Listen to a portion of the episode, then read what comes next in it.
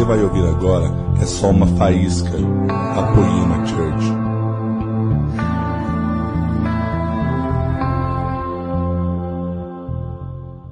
Boa noite. Vocês estão felizes com Jesus? Glória a Deus, eu estou muito feliz com Jesus.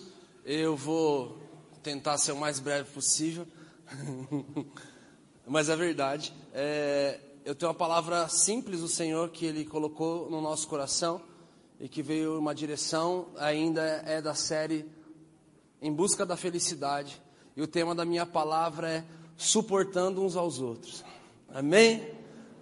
É, eu quero falar sobre amor. Nós vamos falar sobre o amor. O tema dessa palavra é Suportando uns aos outros. E antes de nós abrirmos, é, esse texto a gente não precisa abrir. Eu quero contar até três e nós vamos fazer um coral. E declamar esse versículo. Vamos lá? João 3,16. Todo mundo. Um, dois, três.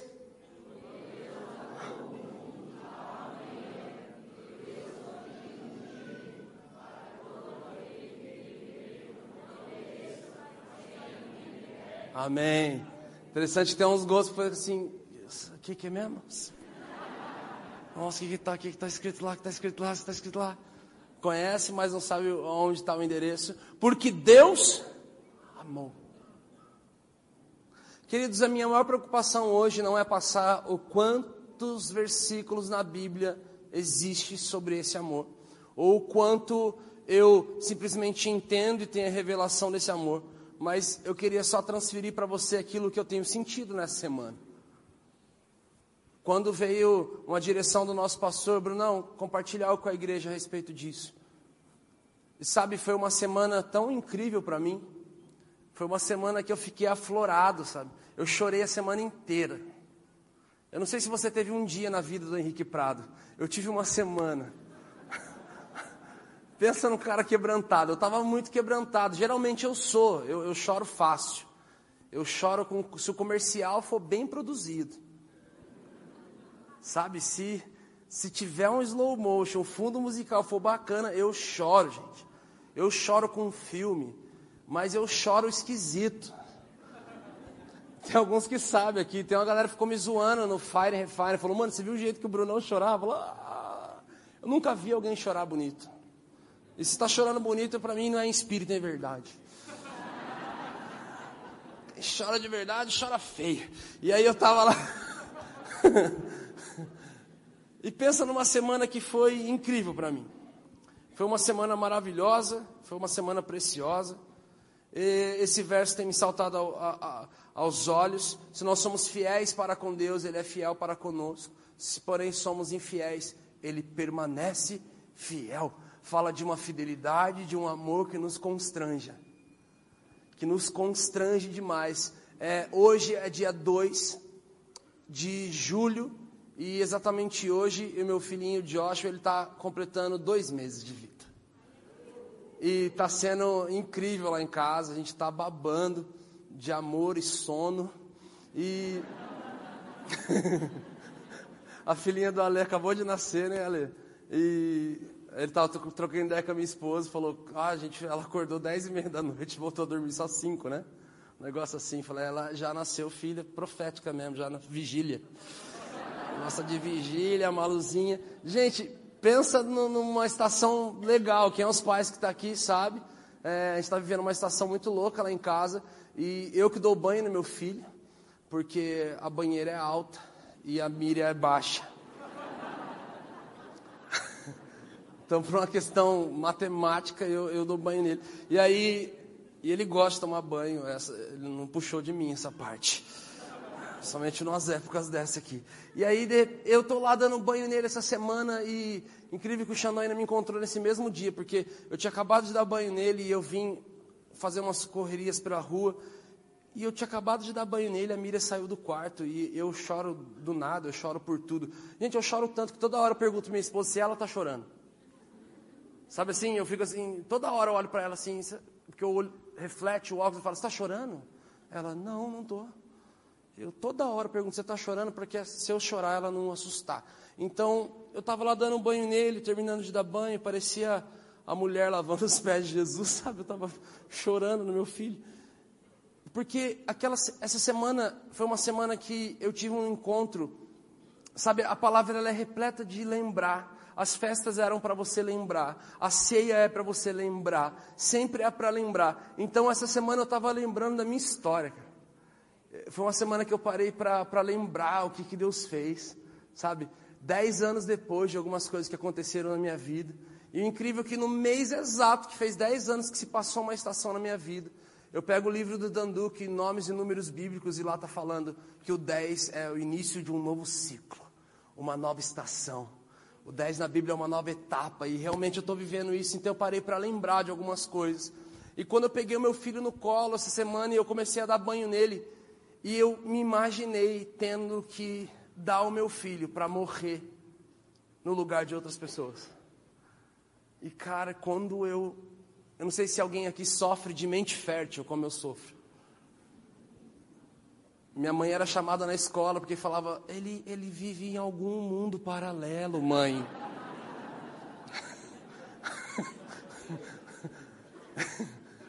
eu ia parar em outro lugar, assim. E eu tô lá com meu filho no colo, de repente eu comecei a imaginar eu tendo que oferecer o meu filho para morrer em favor de outras pessoas. E cara, eu chorei a semana inteira e só de pensar nisso eu choro de novo.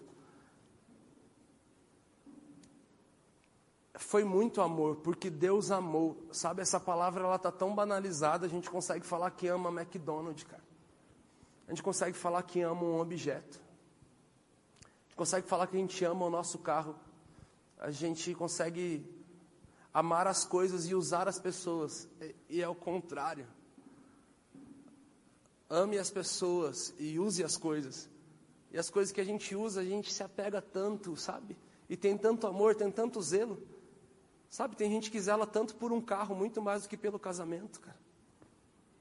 Tem mulher que zela tanto pela casa dela, do que zela, do que zela pelo casamento dela, dos filhos dela. A gente consegue zelar por tantas coisas, porque tem um valor monetário, porque a gente consegue calcular o nosso tempo. Sabe quantas horas eu trabalhei para poder adquirir isso? Eu estou pagando durante não sei quantos anos. E a gente tem que ter zelo sim com as coisas. Nós temos que ter zelo com todas as coisas que o Senhor tem nos permitido ter. Só que o maior zelo tem que ser uns aos outros. Mas quando eu imaginei meu filho morrendo em favor de outras pessoas, eu tive um encontro tão precioso com o amor de Deus. De falar, Deus, eu não, eu não dava conta, não. Eu não sei se tem algum pai aqui que levanta a mão e fala, ah, eu faria a mesma coisa. Sabe, eu não daria, cara. Eu não daria. Infelizmente. Ah, mas a gente ia morrer, Bruno. Amém. Um dia todos vamos. eu não dava conta. Ainda mais por um propósito tão incrível como esse. Então, foi um, encontro de amor muito, muito interessante. Eu não sei se eu estou conseguindo transferir aquilo que eu estou carregando aqui. Talvez para alguns aqui que são pais conseguem me entender bem mais fácil. É, para outros vai ser alguma coisa que realmente você ama, se importa, alguém muito próximo, alguém da tua família. Deixa eu falar para você uma coisa. Há uns quase 10 anos atrás, uns 11 anos, uns 10 anos e meio, 11 anos atrás, eu já era uma pessoa que ministrava adoração, eu já era uma pessoa que pregava a palavra do Senhor no grupo de jovens da minha igreja. Eu já era alguém muito envolvido com as coisas na igreja, com as coisas do ministério. Só que eu era alguém que carregava muitos desvios de caráter. Eu era alguém que tinha muita brecha aberta. Eu era alguém que não vivia o Tiago 5, não confessava. Eu era alguém que não tinha alguém para falar sobre a minha vida. Eu era alguém que não tinha alguém para me confrontar. Eu era alguém que fazia muita coisa, era muito ativista, eu fazia mais a obra de Deus do que me relacionar com Deus da obra. Eu vinha mais de, uma, de um ambiente de fazer do que ser.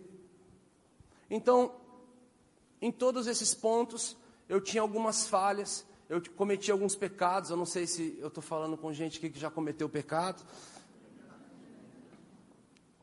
Mas um deles sobressaiu demais aos olhos da minha igreja, da minha liderança. Então, eu fui afastado, eu aconteceu muita coisa na minha vida, as igrejas da minha cidade começaram a falar de mim, os amigos começaram a se afastar. E de repente, a única alternativa que eu tive para aquele momento, eu lembro que ainda eu tinha uma melhor amiga. E a minha melhor amiga, ela um dia me pegou na frente da minha casa, ela me levou para o fórum da cidade. Olha o fórum, gente, era um ambiente de julgamento mesmo. Ela me colocou na escadaria do fórum, era um domingo à tarde, ela começou a falar: Bruno, não desiste. Eu falei, mano, eu já desisti, velho. Eu não quero mais saber de Deus, eu não quero mais saber de ministério, eu não quero mais saber de reino, não quero mais saber de igreja, eu não quero mais saber de nada disso. Não, não, as pessoas me abandonaram. Não, eu ajudei tanta gente. Eu ia lá, entrava na biqueira, tirava os caras de lá. E agora que eu cometi um erro, tá todo mundo apontando para mim e me eu todo indignado, olhando toda aquela situação, e ela começou a ministrar muito a minha vida. Ela falou: Cara, a gente já teve muita gente que passou aqui, muita gente falhou, mas nenhuma delas ativava pessoas como você ativava. Nenhuma delas fazia as pessoas sonharem como você fazia.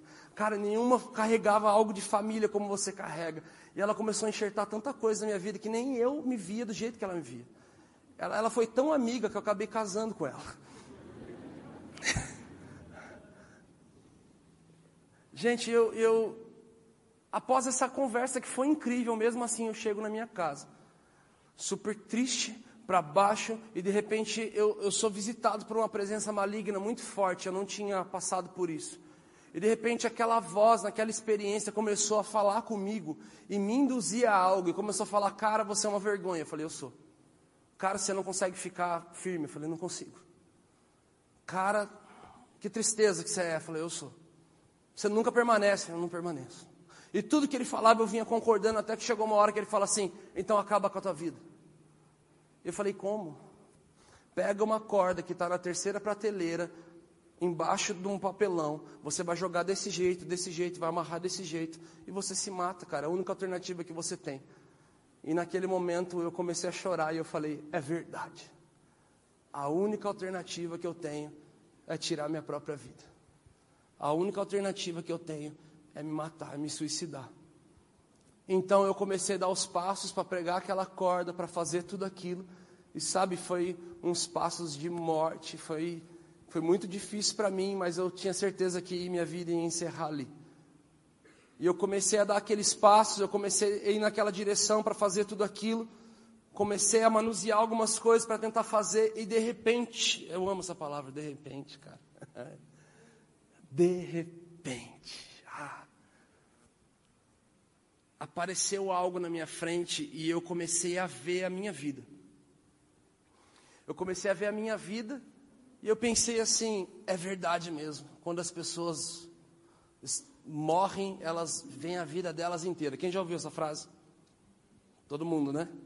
Eu não sei quem que contou, não sei quem que foi e voltou para poder falar mas muita gente fala que quando você está preso à morte, ou quando morreu, você vê tua vida toda. E eu comecei, é verdade, gente tá, eu estou vendo toda a minha vida mesmo. E estava vendo um monte de coisa ruim também. De repente, no meio de toda aquela visão, eu comecei a ver algumas coisas que eu ainda não tinha vivido, querido. eu comecei a ver algumas coisas que eu nunca tinha vivido. Eu nunca tinha entrado num avião na minha vida. Eu comecei a ver avião, avião atrás de avião, assim, eu comecei a ver muita gente, eu comecei a ver pessoas sendo curadas, eu comecei a ver algumas coisas e eu falei: que que é isso? Que que eu tô? Eu nunca vi. Pera, era para eu ver minha vida. Que que é isso? Então Deus fala para mim assim: é a tua vida, cara. É o que você está abrindo mão. É a tua vida. Não desiste dela. Eu não desisto de você. Não desiste dela. Ah. O amor de Deus me visitou no pior dia da minha vida. Foi tão pior que eu queria acabar com essa vida. Mas Ele me encontrou naquele dia. E Ele me disse uma coisa: Eu te amo. Falei, mas eu tenho muito pecado. Falei assim, mas eu te amo. Nossa, mas eu não paro de errar, mas eu te amo mas eu não consigo permanecer, mas eu te amo, mas eu não tenho coragem de contar para as pessoas o que eu fiz de errado, mas eu te amo. Ali eu tive um encontro com o amor incondicional de Deus, cara. Não interessa a condição de quem é o pior, não é uma, não é uma disputa de pecados. Não é uma competição de quem peca mais, quem peca menos. É o sacrifício do filho. É a entrega do pai. Sabe aquele dia eu tive um encontro com o amor dele. Deixa eu falar uma coisa para você que está se achando o maior dos desgraçados que está aqui dentro hoje. Ele te ama, cara. Ele te ama. Ele pegou um moleque que só fez escandalizar a igreja dele, que só fez pisar no tomate. E dez anos depois eu estou aqui podendo compartilhar com vocês. Talvez vocês não ouviriam, seria mais um cara que se que tirou a própria vida. E por isso eu tenho um, um, um zelo muito grande, um amor muito grande por pessoas que passaram por isso, tentaram isso. Sabe, eu era de uma família boa, estava tudo bem, mas para mim aquilo era o fim do mundo. Eu era influenciado por aquela voz dentro de mim. Eu era influenciado por aquela voz maligna, mas eu tive um encontro com o amor de Deus, querido. Aquele dia ele me visitou, ele me mostrou algumas coisas, ele me falou do quanto ele me amava, independente dos meus erros, dos meus pecados. Deixa eu falar para você depois disso, eu não ia contar isso. Eu fui parar, aconteceu algumas coisas, sabe? Eu fui, depois de um tempo, eu fui parar em Belo Horizonte para um período de, de restauração. E, e, eu lembro que eu fui parar numa chácara lá. E lá tinha uma, uma velhinha que era cega, cara. Ela parecia o Ray Charles, assim. Ela colocaram, a família dela colocou um oclão nela, assim. Ela parecia aquele pianista, assim. Pensa numa velhinha cega e profeta. Meu, ela enxergava mais que todo mundo junto. Tipo Bartimeu, sabe? Filho de Davi, ele viu que ninguém conseguia ver. E de repente, aquela eu estou passando um dia, ela fala assim, gente, não passava assim, ó, não dava para saber quem estava passando. Um monte de gente passava, era uma chácara. Ela fala, Bruno, falei, hum. Já arrepiava da coluna, da medula, tudo. Ela me chama e fala assim, filho, já está pronto para ir embora. Falei, glória a Deus. Ela falou assim, sabe o que aconteceu? Esses dias atrás? Eu falei, o quê? teve um encontro. Deus estava passando, e sabe quem ele encontrou? Ele encontrou o diabo. E sabe o que ele veio falar? Veio falar sobre você. Eu falei, nossa. E o diabo veio com uma placa, filho, com todos os seus pecados e com todas as datas dos seus pecados, com hora e lugar e o nome dos pecados, e começou a apresentar para ele. Falou: Olha o tanto de pecado que ele fez. E ela falou assim: E era uma placa grande, filho.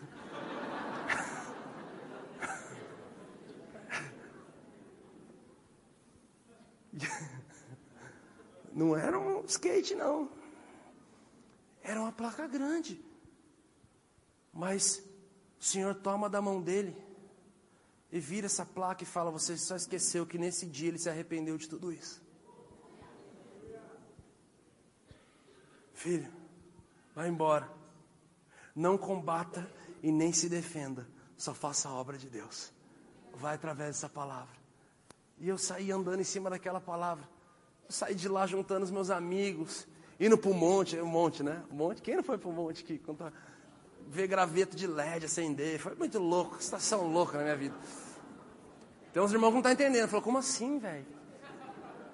É, irmão, você tem que ser mais vintage. E aí, tava lá, a gente pensa numa restauração louca que eu passei. Eu, eu passei por uma restauração tão linda Sabe, o Senhor me livrou daquele suicídio, Ele, ele tocou a minha, a minha vida, Ele fez algo tão incrível comigo, porque eu tive um encontro com o amor dEle. Você precisa entender algo, Ele te ama incondicionalmente. Amém? Além das suas condições, Ele te ama. Ele te ama como você é. Mas Ele ajusta como você está. Muda, tira fora um monte de coisa. Ele vai te entalhar e vai até sobrar só Ele. Amém? Quando nós amamos, quando nós entendemos o amor do Senhor por nós, nós chegamos numa outra parte, que é nós retribuirmos esse amor. Então nós passamos a amá-lo. Nós amamos ao Senhor. Sabe, existe na Bíblia um povo que adorava ao Senhor por aquilo que ele podia fazer. Talvez você ama o Senhor só por aquilo que ele fez ou por aquilo que ele continua fazendo na sua vida. Enquanto isso, Moisés adorava o Senhor por aquilo que ele era. Olha a diferença. Em consequência disso, ele provava de um nível de intimidade que todo o povo não, não provava. Por isso mesmo, em Êxodo 19,5, um dia vem um convite para o povo, através da pessoa de Moisés. Moisés, pergunte para o povo se eles querem ter a intimidade que eu tenho com você na tua tenda. Todos eles respondem que sim, mas aí no dia do medo, todos eles voltam para trás. Mas interessante que a palavra fala que o verdadeiro amor lança fora todo medo. Sabe, ele permite alguns medos vir te atingir só para testar o seu amor por ele ou para aperfeiçoar o seu amor por ele. Então, quando nós passamos a amar ao Senhor, e presta atenção nesse verso aqui que está em Marcos 12, do 29 ao 30. Esse contexto aqui, Jesus ele está. Ele foi indagado por uma pessoa acerca da lei. Um escriba chega em Jesus e fala assim: e com relação aos mandamentos, os dez mandamentos? Com relação à lei, dos dez mandamentos, qual é o mais top? Dos dez mandamentos, qual é assim, ó, ó, esse aqui é o principal. E de repente Jesus fala assim: Respondeu Jesus, o principal é: Ouve, ó Israel, o Senhor nosso Deus, é o único Senhor.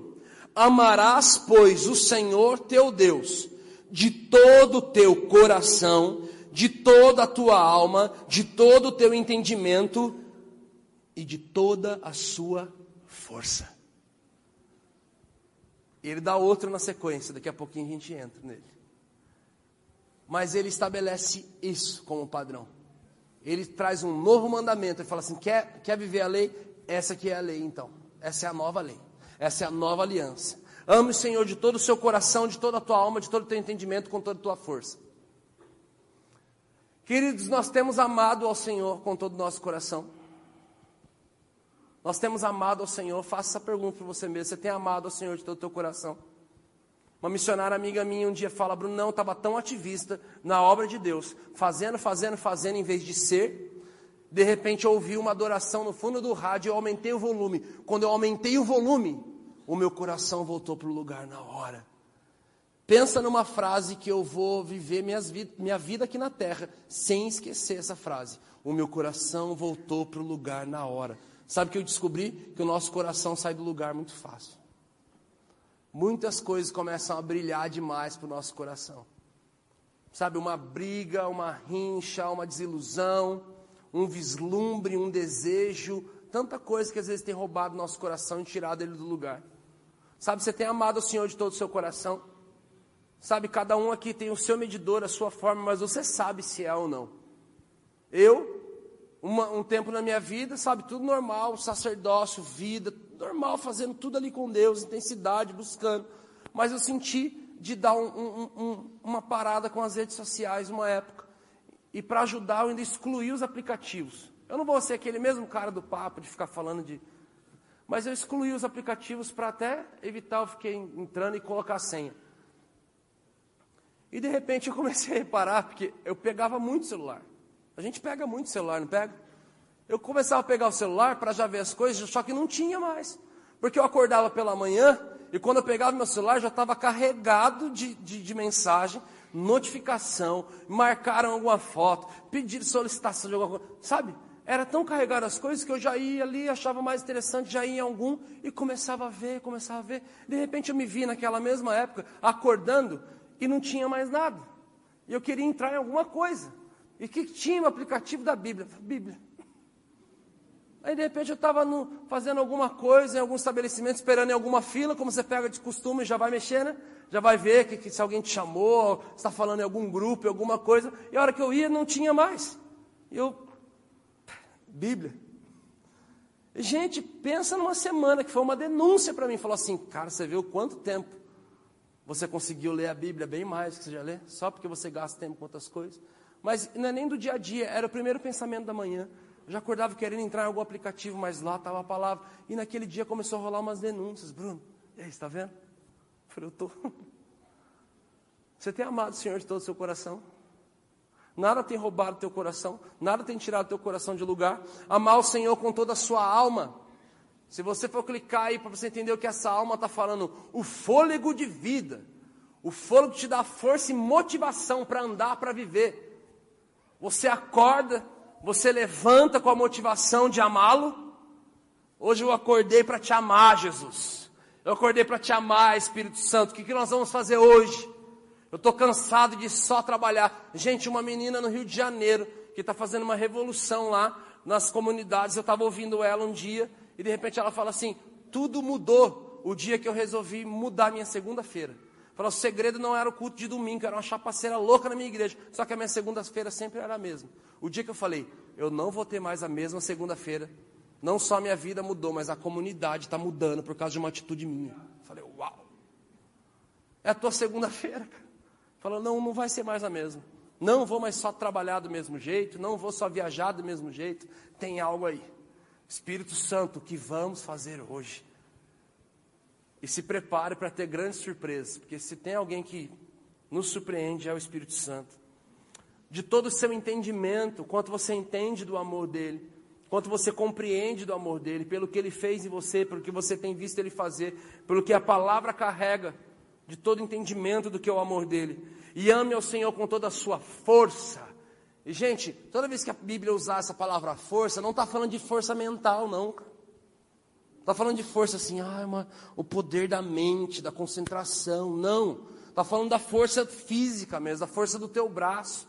A palavra fala: esforça-te e tenha bom ânimo.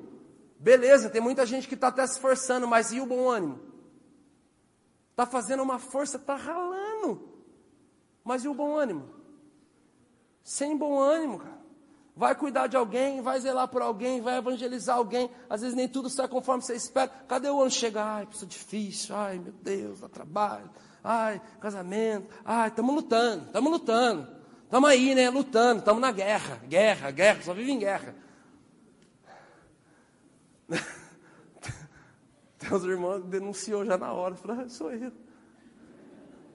Sabe, mas e o bom ânimo? Esforça sim. Mas tenha bom ânimo em tudo isso. Sabe, seja feliz fazendo isso, porque isso tem a ver com amor a Deus, não simplesmente com as suas coisas. Sabe, às vezes você vai fazer um monte de coisa para você, vai ficar cansado, mas está falando para você amar Ele com toda a sua força.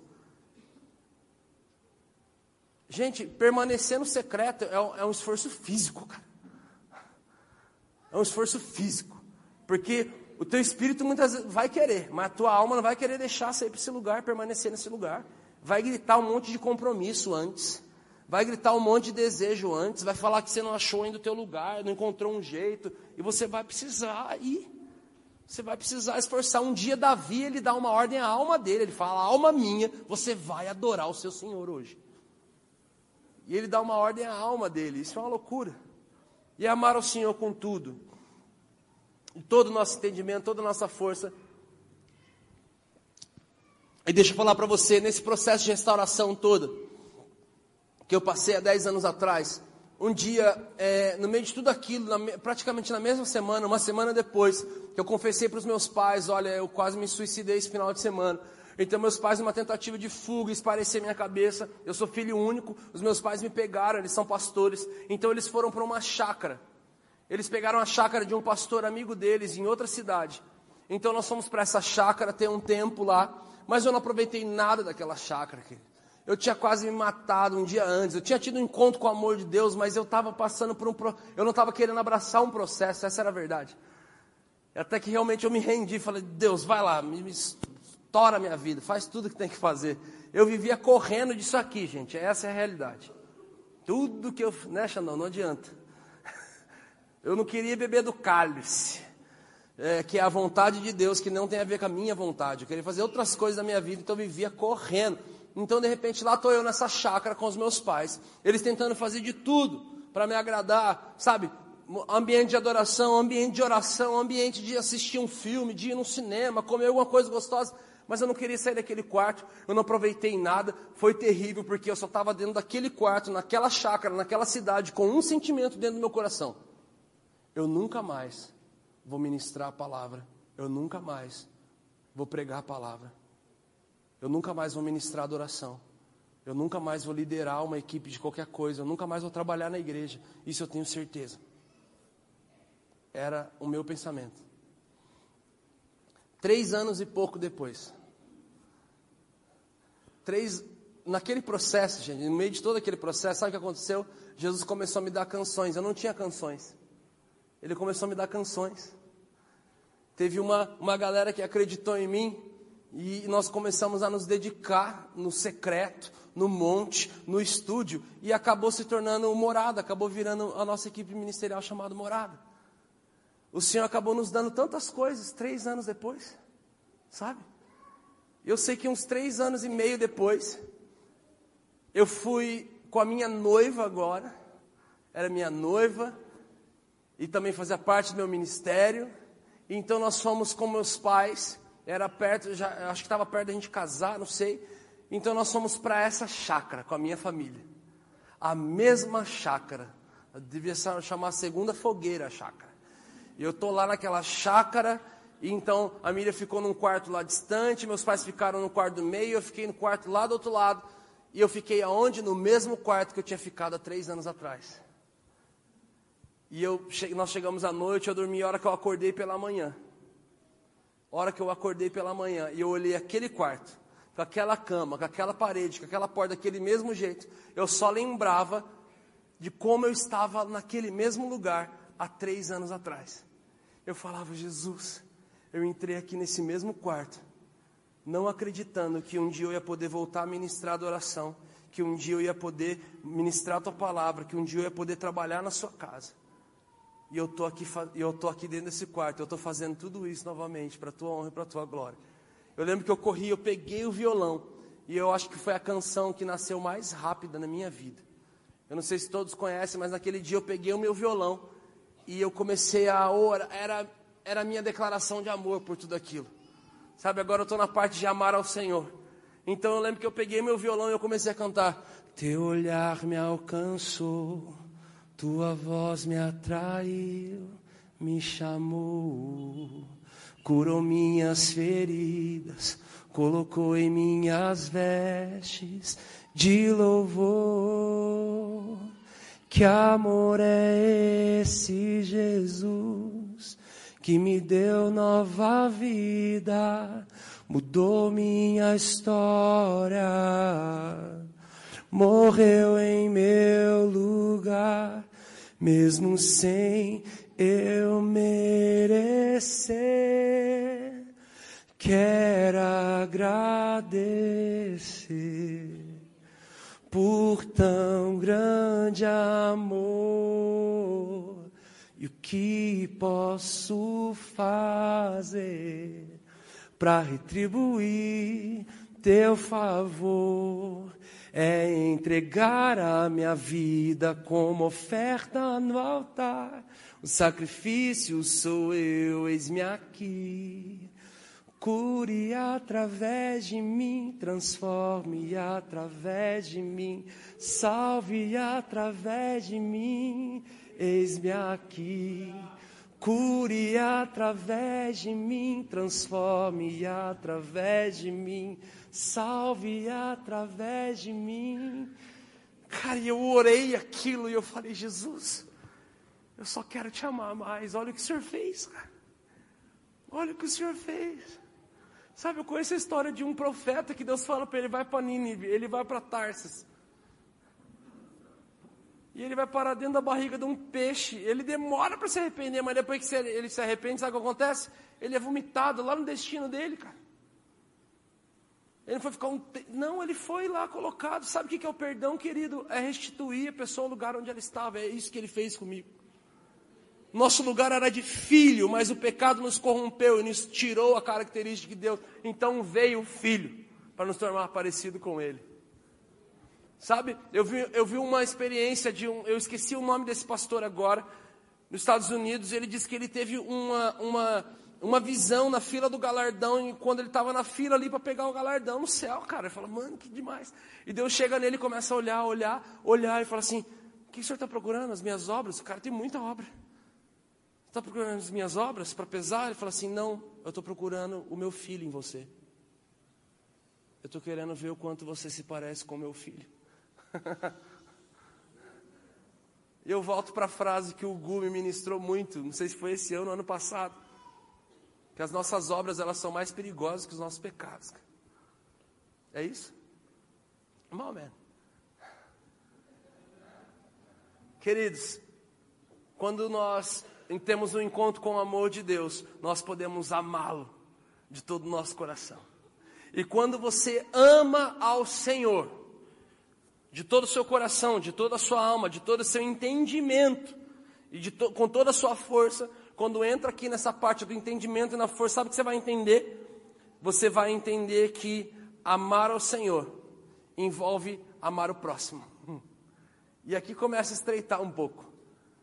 Porque quando é perguntado a Jesus o que, que, ele pensa a respeito da lei e qual dos dez é o melhor, ele fala: ame o Senhor acima de todas as coisas. Mas o versículo 31 diz: Mas o segundo é: amarás o teu próximo como a ti mesmo. Não há outro mandamento maior que este. Não há outro mandamento maior que este. Tá bom, mas qual é o teu padrão de se amar para poder amar alguém? Qual o padrão de alguém que está para tirar a própria vida para amar alguém? Qual é o padrão de alguém que está extremamente acima do peso, que não cuida da sua saúde, que não cuida da sua vida emocional, que não zela pela sua vida financeira, que está um desgaste, não se ama para a gente poder amar alguém? Então um dia Jesus está na mesa com seus discípulos, isso está lá em João, ele está na mesa com seus discípulos e está próximo do dia dele ser morto. E de repente ele fala para os discípulos assim: João está aqui, ó, sobre o peito de Jesus. E ele está falando, ele fala assim: um de vocês vai me trair. Um de vocês vai me trair. E de repente, Pedro, a Bíblia diz que Pedro dá um sinal para João assim, mano, quem é, quem é? Pergunta aí, está perto. Ele fala assim, quem é Jesus? Ele fala assim, aquele a quem eu der o pão molhado. E ele vai e entrega esse pão para Judas. E os discípulos, e ele fala assim: faz logo o que você tem que fazer. E nessa hora, Satanás entra dentro dele. Os discípulos não entendem o que está acontecendo. Falam, realmente eles ficaram cegos de entendimento naquele ambiente. Eles não entendem direito o que está acontecendo. E no meio de tudo isso, olha o ambiente. Alguém que vai tomar um cálice que ele não queria tomar. Ele fala, Deus, se possível, afaste de mim esse cálice. É o cálice que é da vontade de Deus, mas que não é nossa vontade. Ele sabia o que ele iria passar. E de repente ele fala para os seus discípulos tudo isso. E daí ele vira e fala simplesmente assim, João 13, 34, 35. Um novo mandamento eu lhes dou. Peraí, ele não tinha deixado dois atrás? Agora eu deixo um novo. Um novo mandamento lhes dou. Amem-se uns aos outros como eu os amei. E agora mudou o padrão. Não é mais amar o próximo como a si mesmo. Ame uns aos outros como eu os amei. Vocês devem amar-se uns aos outros. Versículo 35. Com isso todos saberão que vocês são os meus discípulos, se vocês se amarem uns aos outros. Sabe como as pessoas vão saber que você é discípulo? Discípulo é aquele que anda perto e se parece com. Sabe como as pessoas vão ver que vocês são Jesus andando na terra, filhos? Não é com tanto de Bíblia que vocês carregam, não é com tanto de revelação que você carrega, não é com tanto que você é preciso com tantas coisas, mas era se elas olharem para vocês e elas tiverem um encontro com amor. Se elas olharem vocês e virem amor. E agora ele estabelece, ele eleva o nível demais. Porque quando ele fala, ame como eu vos amei, como ele nos amou, querido? Ele deu a vida. Espera aí, mas a palavra não é em busca da felicidade. Que felicidade que existe em eu colocar alguém à frente de mim, colocar a alegria de outra pessoa à frente de mim, colocar a satisfação de alguém na, na frente da minha satisfação. É esse o paradoxo lindo do Evangelho. Só quando você viver que você vai conseguir entender o prazer que é. Só quando você viver, você vai entender que já não é mais você que está vivendo, é Ele que está vivendo em você. E fala, cara, Jesus, eu não faria isso, foi você que fez através de mim. Muito obrigado. E é demais tudo isso que Ele vem fazendo, tudo isso que Ele vem nos. E de repente chega aqui no texto principal, aqui talvez essa noite, que está em Efésios 4, do 1 ao 6. A unidade do corpo de Cristo Como prisioneiro no Senhor, rogo-lhes que vivam de maneira digna da vocação que receberam. Sejam completamente humildes e dóceis. Você é humilde? Eu me orgulho da minha humildade. Já não é mais. Você é humilde? Você tem sido dócil? Você tem sido dócil? Eu vi um, um videozinho no Instagram esses dias atrás de uma menina assim, o medidor de paz da minha mãe. A hora que ela vê que está tudo em paz, ela vem e traz guerra para casa, que ela não aguenta ver a coisa em paz. Infelizmente tem umas mães que é assim. E reclama dos filhos ainda, lá. Mas não vê a parte da Bíblia que fala, pais, não irei os vossos filhos, né? Não criem ira no coração deles. Vivem pela vocação que receberam, sejam completamente humildes e dóceis. Sejam pacientes, suportando uns aos outros em amor. Façam todo esforço para conservar a unidade do Espírito pelo vínculo da paz. Há um só corpo, um só Espírito. Assim como a esperança para o qual vocês foram chamados é uma só. Há um só Senhor, uma só fé, um só batismo, um só Deus e Pai de todos e sobre todos e por meio de todos e em todos. Queridos, vocês estão entendendo? Suportando uns aos outros em amor. Infelizmente, tem muita gente que pensa que esse versículo, que esse verso tem a ver com, ah, mas se não dá para amar, dá para suportar. Querido, você não está entendendo que o su... Vamos tentar entender aqui. Suportar é bem mais hard do que amar. Sabe o que é o suporte, o suportar aqui? Não fala de você, ah, eu vou ter que aturar. Não fala de aturar. Nós entendemos esse suportar como aturar. Ah, vou ter que aturar essa pessoa. Não. A tradução desse suporte aqui é exatamente essa palavra que eu dei: suporte. Dar suporte em amor. Favorecer essa pessoa em amor. Ei, aí estreitou. Um amiguinho aqui, ó, que dá a mão para pegar a manga no pé aqui, ó, pega lá. Ele vai, alguém que vai acima de você, pisando em você. Ainda porque você deixou e se ofereceu para isso. Quem está entendendo? Dando suporte em amor. É a prova de amor. Talvez essa mensagem deveria chamar prova de amor. Bem daquele jeito esquisito dos, das novelinhas do filme. Que é namorado e o namorado, então me dá uma prova de amor. Só tem a ver com algo que não presta. Sabe, dá uma prova de amor para o seu vizinho. Dá uma prova de amor uns aos outros. Sabe, prova que você ama essa pessoa, mas além do que as palavras. Uma prova de atitude, suportar em amor, não antecturar, mas é favorecer essa pessoa.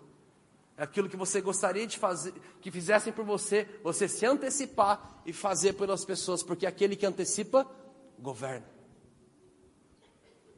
Quem está me entendendo? Dá suporte uns aos outros, querido. E vire para esse irmão que está do teu lado aí. Fala assim: você está me devendo. O pior é que se tiver mesmo, né? o pior, nem pensei nisso, pensei agora. Eu quero dar um exemplo aqui de um verso. em Romanos 13, 7 a 8 diz assim: Deem cada um o que é devido. Se imposto, imposto. Se tributo, tributo se temor, temor. Se honra, honra. Amor ao próximo. E o fim do, o amor ao próximo. E aí fala assim: não devam nada a ninguém, a não ser o amor uns pelos outros. E como nós temos aprendido sobre a cultura do céu, querido, nós somos aqueles que a gente paga as nossas dívidas, amém? Então vire para o seu vizinho novamente e fala assim: Eu vou te pagar. A Bíblia fala: não devais nada a alguém a não ser amor. Sabe o que ele está falando? Que nós temos, sem você que. Pensa num ser que já nasceu com uma dívida. Você já nasceu com uma dívida no, no SPC, no Só para Crentes. Cara, você já nasceu com a dívida. Ah, mas nasceu sem pecar, mas nasceu com a dívida de amor uns aos outros. Nós devemos amor uns aos outros. Toda hora, em todo tempo, em qualquer lugar. Em nome de Jesus, paga essas dívidas. Sabe, paga, gaste tempo com essa pessoa, tenha tempo com esse irmão, tenha tempo com esse próximo. E querido, já estou chegando perto do fim. É, ó, perto do fim é legal. E uma pesquisa do Instituto Hagai, que soltaram agora essas semanas atrás, é um instituto de teologia muito antigo, desde que meu pai era criança. Ele sempre quis fazer Hagai, depois eu também sempre quis fazer Hagai. Nós não fizemos e tomara que meu filho faça ou não precise. E nessa pesquisa saiu é, mostrou as formas como as pessoas se convertem nos países de terceiro mundo. Através de televisão, 1%. Filmes, 1%. Bíblia, diretamente com a Bíblia, 1,8%.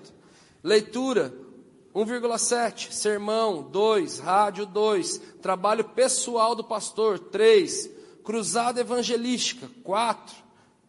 Amigos, qual a porcentagem das pessoas que se convertem nos países do terceiro mundo? Através dos amigos. 29,9%. Através dos parentes, família. 49,7%.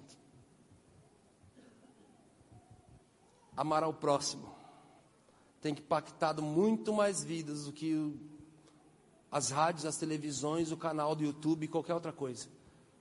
O Vida na Vida. Vida na Vida.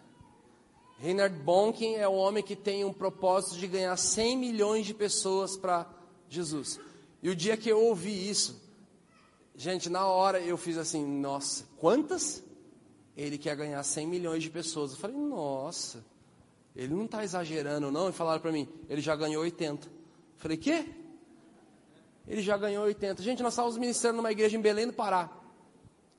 E, e é pastoreado por um pastor lá que é uma lenda viva. E de repente ele não aparece nos cultos de jovens, ele de repente ele apareceu lá e todo mundo ficou, nossa, o pastor está aí. E ele subiu no púlpito, me deu um abraço, pegou o microfone, falou: Gente, eu só vim incentivar vocês, velhinho, a ganhar vidas. Ganhem vidas. Nós tínhamos um propósito esse ano, na nossa igreja, de batizar 50 mil pessoas. Eu, Já olhei para os caras da banda assim, falei, uns 50 mil pessoas na igreja. E ele fala assim, e nós estamos ainda chegando no segundo semestre, e para a glória de Jesus, nós já batizamos 75 mil. Eu olhei e falei, Jesus, e sabe que todos esses grandes evangelistas que estão ganhando muita gente nas suas cruzadas, milhões de pessoas aceitando Jesus ao mesmo tempo, todos eles emitem uma mesma coisa. Nós sabemos que o que nós fazemos é muito pequeno perto do evangelismo pessoal, tete a tete, um a um. Um a um. O um a um ganha muito mais vidas, ganha muito mais pessoas. Então, amar a sua família, amar os seus amigos, porque você convive com a boa nova e a solução dos problemas para tudo que está acontecendo, até se chama Jesus. E em nome de Jesus a gente precisa deixar Ele encontrar essas pessoas através de vocês. Quem está me entendendo? Amém? Eu já estou encerrando. Na cidade de Curitiba, um pastor, eu estou num seminário, tem 700 pastores ali sentados. Presta atenção nessa história. 700 pastores ali sentados. De repente ele vira e fala assim: Ele é um pastor batista. E ele diz o seguinte: gente, eu nós tínhamos um zelador na nossa igreja há uns anos atrás. Era uma pessoa contratada da igreja, remunerada. Ele era um irmão da igreja e ele passou a ser remunerado. Ele era um profissional dessa área e ele vivia disso. Ele era tipo caseiro da igreja. E esse irmão estava tudo bem, até que um dia esse pastor apareceu na igreja para pegar alguns pratos. E ele falou assim: Tudo bem, querido. E esse irmão fala assim: Pastor, querido o quê? Seu pastor sem vergonha. Falou, o quê? Que isso, amado? Amado nada, não me chama de amado que eu dou na tua cara. Você não presta, você é isso, você é aquilo. E começou a ofender o pastor e falou: O que está acontecendo? Está acontecendo nada, você sai daqui. Esse pastor vai embora. Tem que dar uma palavra em um lugar, fala, e depois ele chega chateado no quarto, chora. No outro dia, domingo, escola bíblica, ele chama a sua liderança, o seu grupo de presbitério, e ele chama esse irmão da igreja e funcionário da igreja em tempo integral e fala: Gente, eu não sei o que aconteceu ontem, mas o irmão ele estava alterado, ele falou algumas coisas que ele se equivocou. Não me equivoquei nada, seu pastorzinho. E começou a falar tudo. E ele falou: O que está acontecendo? O que está acontecendo? Não feliz com aquilo, esse homem sai dessa reunião e ele começa a visitar os irmãos da igreja falando mal do pastor. Ele começa a ficar na porta da igreja recebendo as pessoas falando mal do pastor. E esse pastor fica assim: Jesus, o que, que esse cara está fazendo? O que está acontecendo? De repente chega uma situação é, é, desconfortável e esse mesmo irmão pede para sair da igreja e ele sai, pede as contas deles e vai embora. Então chega um dia que esse pastor faz uma pergunta para o Senhor e ele fala assim: Deus, por que, que esse cara é assim? Por que, que ele é tão ruim assim? Por que, que ele faz tudo isso comigo? Por que, que ele.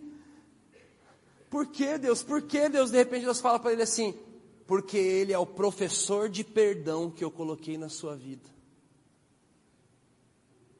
Falou o quê?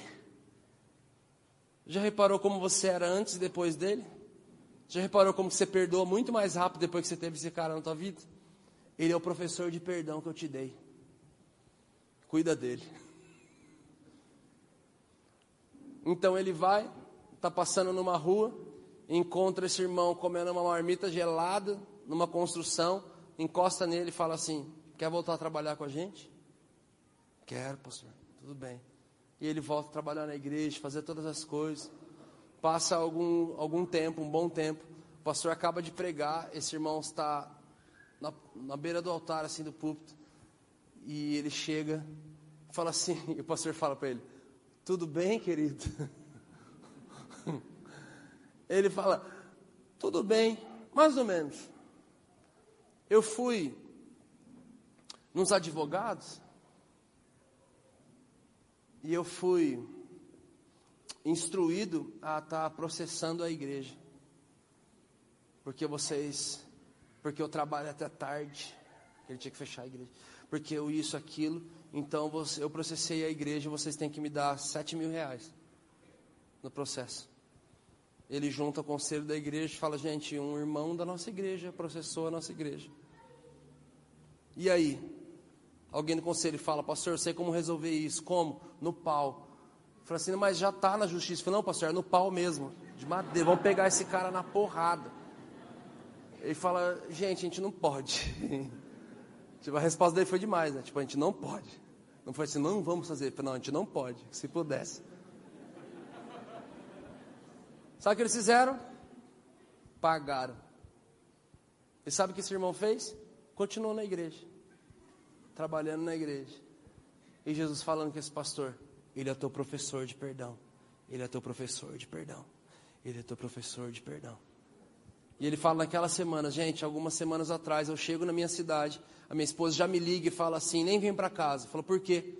Porque o teu professor está na UTI e está nos últimos dias.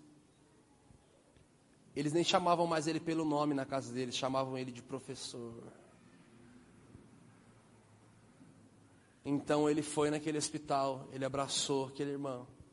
Aquele irmão pediu perdão por tudo que ele fez. E o pastor orou com ele e ele morreu no, no colo do pastor. Ele morreu nos braços daquele pastor. E ele contou isso com lágrimas nos olhos para todos os pastores, falando: gente, o maior professor que eu tive na minha vida morreu alguns dias atrás. Não foi a pessoa que em partes mais me ajudou, ela mais me atrapalhou.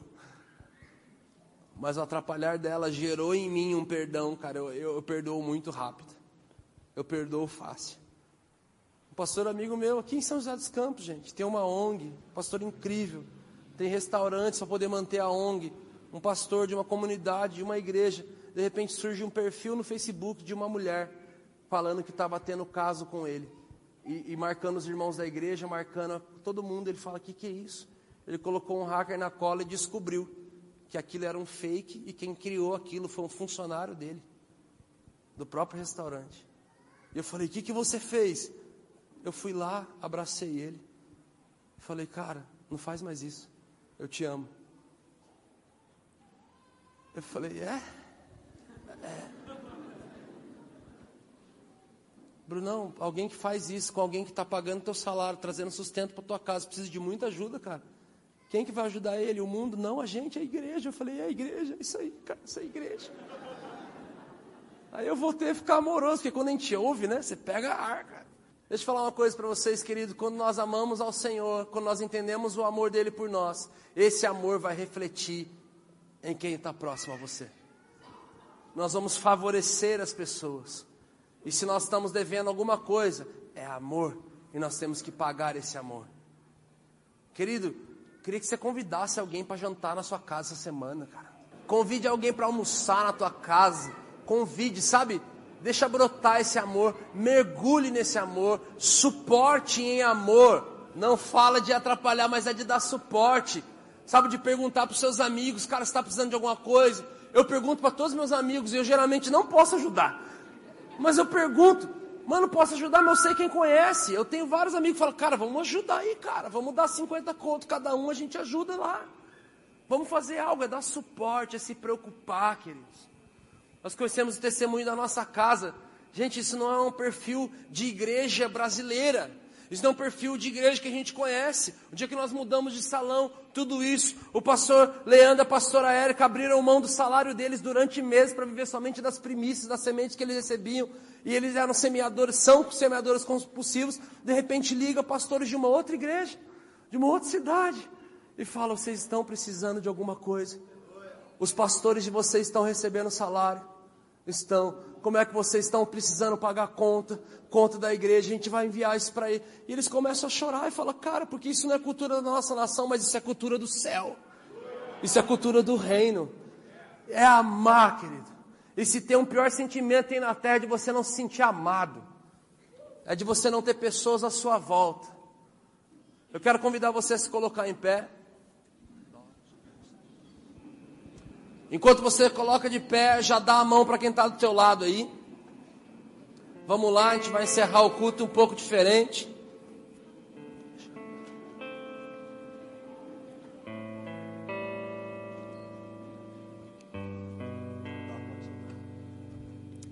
Queridos,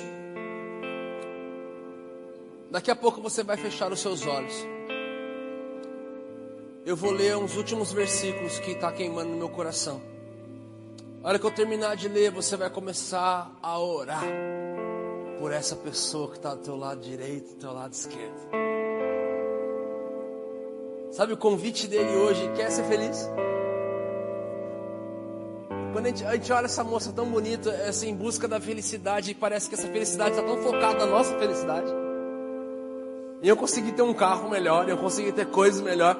Quer ser feliz de verdade? Favorece alguém Faz por alguém aquilo que você queria que fizesse por você. Sabe o que se chama suporte e amor? Sabe o que se chama semente? Sabe o que acontece? Você colhe. Você ama, você é amado e nós estamos em família, queridos. Oh. Ei. Sabe o que mais me constrange na história de Tomé? O que todo mundo chama de incrédulo?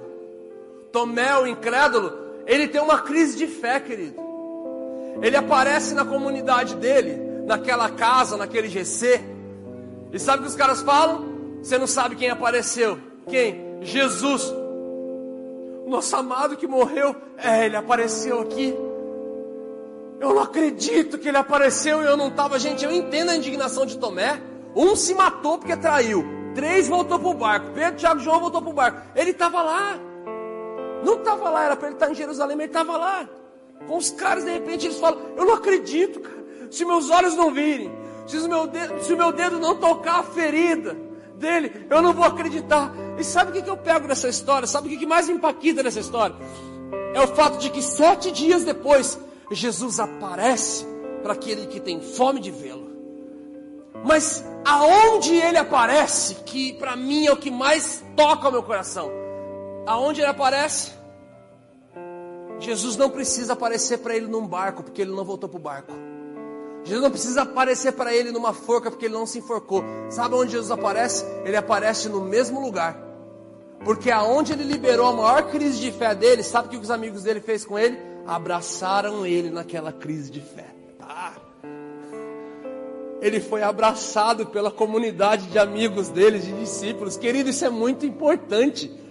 Isso é muito sério, cara.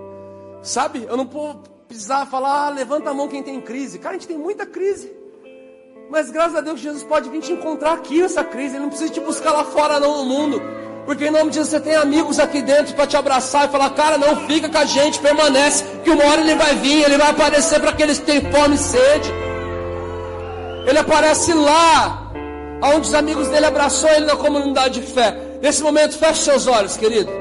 Todo mundo fecha os olhos e só presta atenção nisso que eu vou ler e deixa isso entrar, penetrar o teu coração, assim como penetrou o meu coração. João, 1 João 4, do versículo 7 em diante. Amados, amemos uns aos outros, pois o amor procede de Deus. Aquele que ama é nascido de Deus e conhece a Deus. Quem não ama não conhece a Deus, porque Deus é amor. Foi assim que Deus manifestou o seu amor entre nós. Enviou o seu Filho unigênito ao mundo para que pudéssemos viver por meio dele. Nisto consiste o amor. Não em que nós tenhamos amado a Deus, mas em que ele nos amou e enviou seu filho como propiciação pelos nossos pecados. Amados, visto que Deus assim nos amou, nós também devemos amar uns aos outros. Ninguém jamais viu a Deus, mas se amarmos uns aos outros, Deus permanece em nós. E o seu amor está aperfeiçoado em nós. Sabemos que permanecemos nele e Ele em nós, porque Ele nos deu o seu Espírito. E vimos e testemunhamos que o Pai enviou seu Filho para ser o Salvador do mundo. Se alguém confessa publicamente que Jesus é Filho de Deus, Deus permanece nele e ele em Deus. Assim conhecemos o amor de Deus Assim conhecemos o amor que Deus tem por nós e confiamos nesse amor. Deus é amor. Todo aquele que permanece no amor permanece nele e Deus nele. Dessa forma, o amor está aperfeiçoado entre nós, para que no dia do juízo final tenhamos confiança, porque neste mundo somos como ele. No amor não há medo, ao contrário, o perfeito amor lança fora todo medo, porque o medo supõe castigo. Aquele que tem medo não está aperfeiçoado no amor. Nós amamos, porque Ele nos amou primeiro. Se alguém afirma, eu amo a Deus, mas odiar o seu irmão é mentiroso.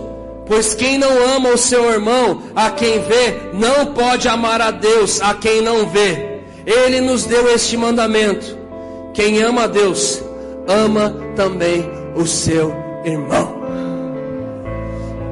Queridos, feche seus olhos. E nesse momento levante um clamor de gratidão pela vida desse próximo que está do teu lado. Jesus, nós estamos em família aqui nessa noite. Nós estamos em família aqui nessa noite, orando uns pelos outros. Como é bom poder falar essa palavra, família, família. Deus nunca foi um líder de ministério, sempre foi um pai de família. E obrigado por nos permitir fazer parte dessa tua família que é incrível, Deus. Nós te agradecemos como família. Oh, oh, oh, oh só Deus o só Senhor, o só rebanho e o só pastor,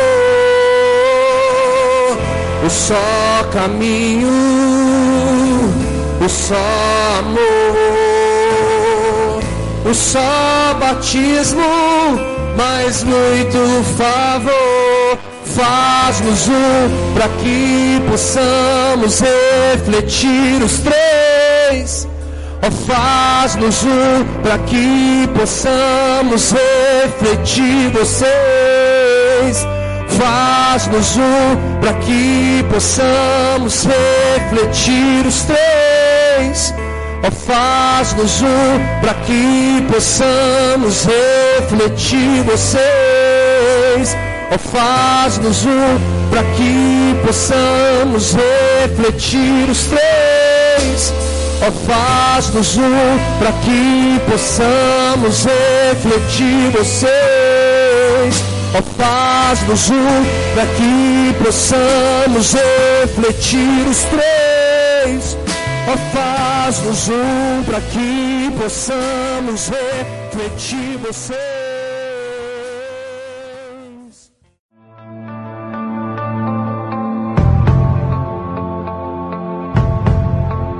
Você acabou de ouvir uma mensagem da Poema Church. Para mais informações, acesse o nosso site poema.com.br